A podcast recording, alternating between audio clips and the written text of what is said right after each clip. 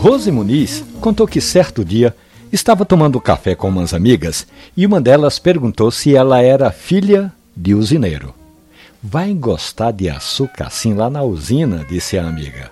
Ela me contou que até já tentou algumas vezes tomar café sem açúcar, mas simplesmente não desce. Sinceramente, eu acho que você poderia fazer esse processo lentamente, Rose. Vamos fazer um acordo? Você passa a tomar o primeiro gole sem açúcar, depois adoça. No dia seguinte, experimente tomar dois goles e assim por diante. O seu paladar tem tudo para ir se acostumando. Mas tem um detalhe nessa dica, a nossa ouvinte que mora ali na Avenida Miguel Arraes.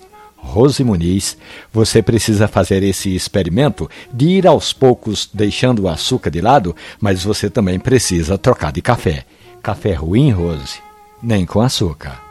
Essa história da gerente de recursos humanos e outras tantas do mundo do café estão hospedadas ali na página da radiojornal.com.br ou nos aplicativos de podcast.